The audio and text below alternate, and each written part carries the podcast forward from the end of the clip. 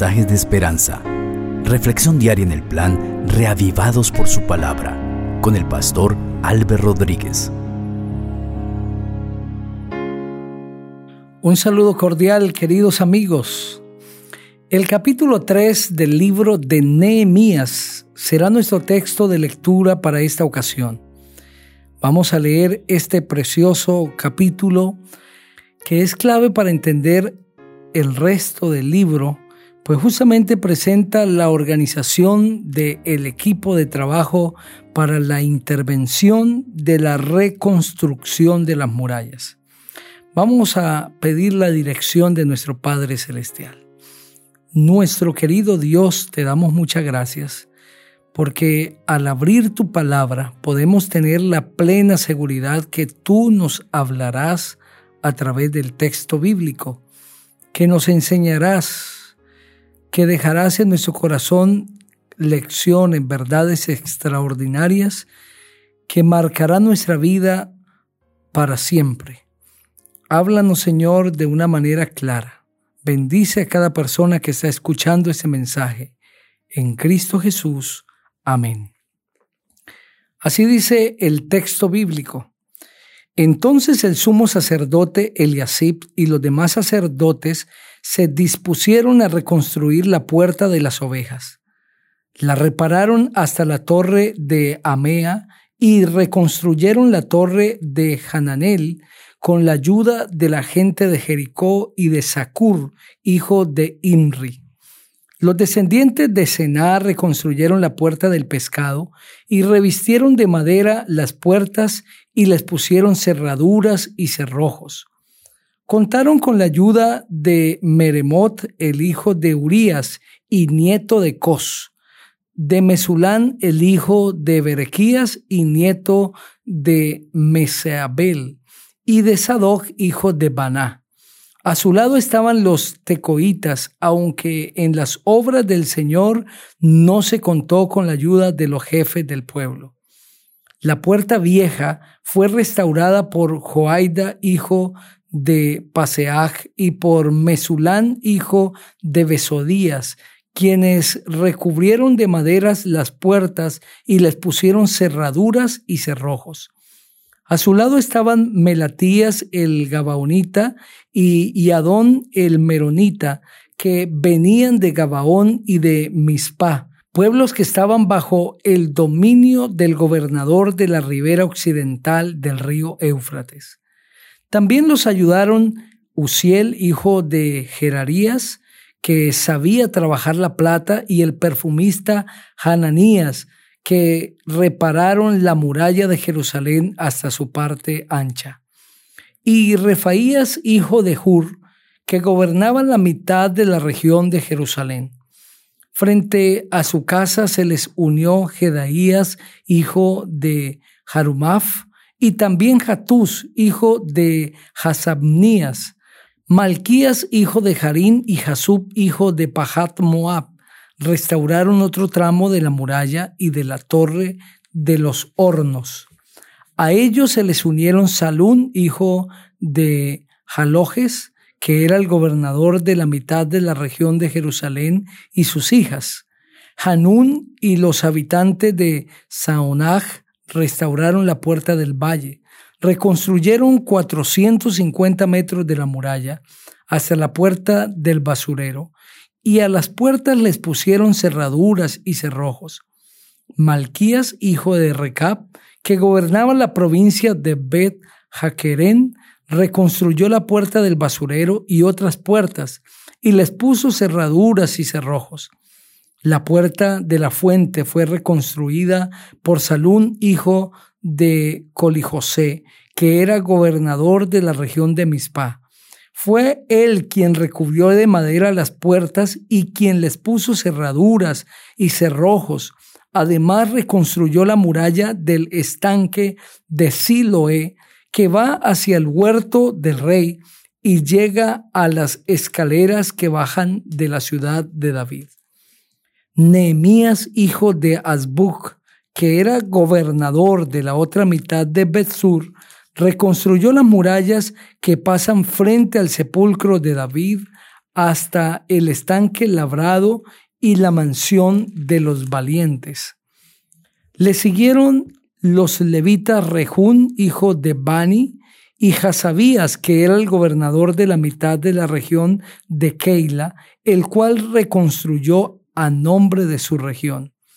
A continuación se les unieron sus parientes Babag, hijo de Genadad, que era el gobernador de la otra mitad de Keila, y Eser, hijo de Josué, que era el gobernador de Mizpah, los cuales reconstruyeron las murallas que pasan frente a la cuesta de la armería de la esquina.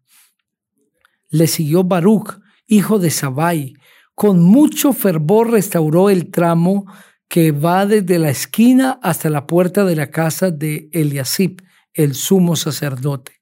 El siguiente tramo, que va de la entrada de la casa de Eliasib hasta la parte final, lo restauró Meremot, el hijo de Urías y nieto de Cos. Después de él se unieron a la restauración los sacerdotes de la llanura. Benjamín y Jasub restauraron las murallas que estaban frente a su casa.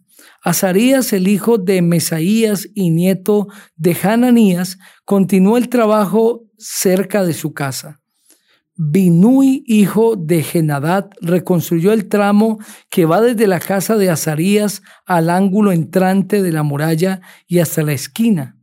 Le siguió Palal, hijo de Usai, que restauró el frente de la esquina y la torre que sobresale del palacio real, la cual está en el patio de la cárcel, y le siguió Pedaías, hijo de Faros. Los sirvientes del templo que habitaban en Ofel no se quedaron atrás, pues restauraron incluso el frente de la puerta de las aguas y la torre que sobresale. Los tecoitas reconstruyeron el tramo que está frente a la torre que sobresale y la muralla de Ofel. Los sacerdotes reconstruyeron la puerta de los caballos y el tramo de la muralla que estaba frente a su casa. Sadoc, hijo de Imer, restauró la muralla frente a su casa, y lo mismo hizo Semaías, hijo de Secanías, que era el guardián de la puerta oriental. Le siguieron Hananías, hijo de Selemías, y Hanún, el sexto hijo de Salaf, que restauraron otro tramo de la muralla, seguido de Mesulán, hijo de Berequías, que restauró el tramo frente a su casa. Malquías, el hijo del platero, restauró el tramo de la casa de los criados del templo y de los comerciantes que está frente a la puerta del juicio hasta llegar a la sala de la esquina. Los plateros y los comerciantes continuaron con la restauración desde la sala de la esquina hasta la puerta de las ovejas. Amén. Ese capítulo presenta la distribución de las obras de reconstrucción de la muralla de Jerusalén y de las puertas principales. Nehemías estaba al frente de esta obra extraordinaria. Ya el templo había sido reconstruido por Esdras y ahora Nehemías tiene la misión de reconstruir las murallas que le darán seguridad a la ciudad. Sin embargo, es un trabajo desafiante. Es un trabajo que humanamente es casi imposible determinar por diferentes circunstancias, porque el pueblo mismo está afectado emocionalmente y económicamente por los enemigos, puesto que estos han venido saqueando la riqueza del pueblo y amedrantándoles.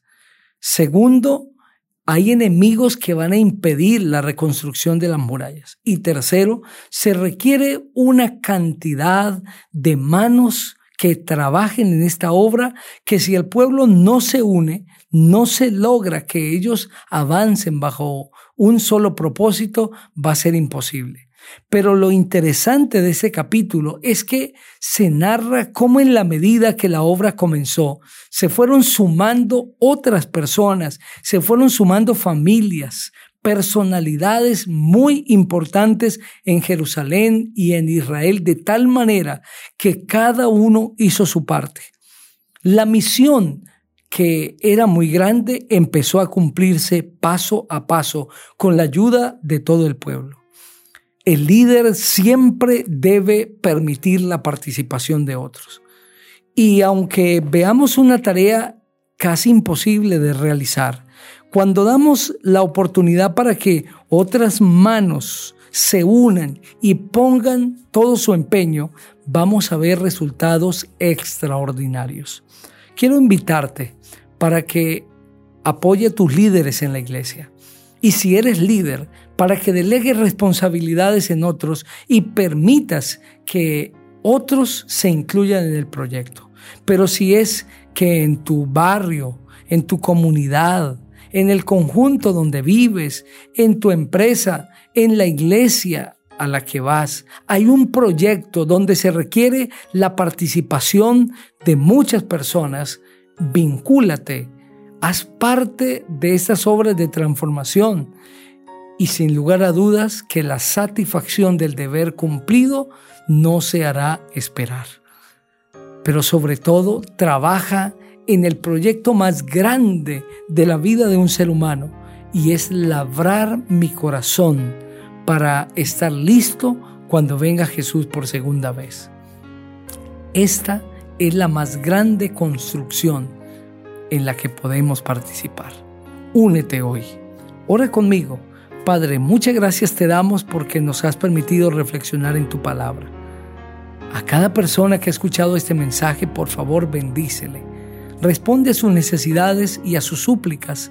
Bendice su familia, sus proyectos y que hoy podamos participar en el más grande proyecto y es construir nuestra vida para el cielo. En Cristo Jesús. Amén. El Señor te bendiga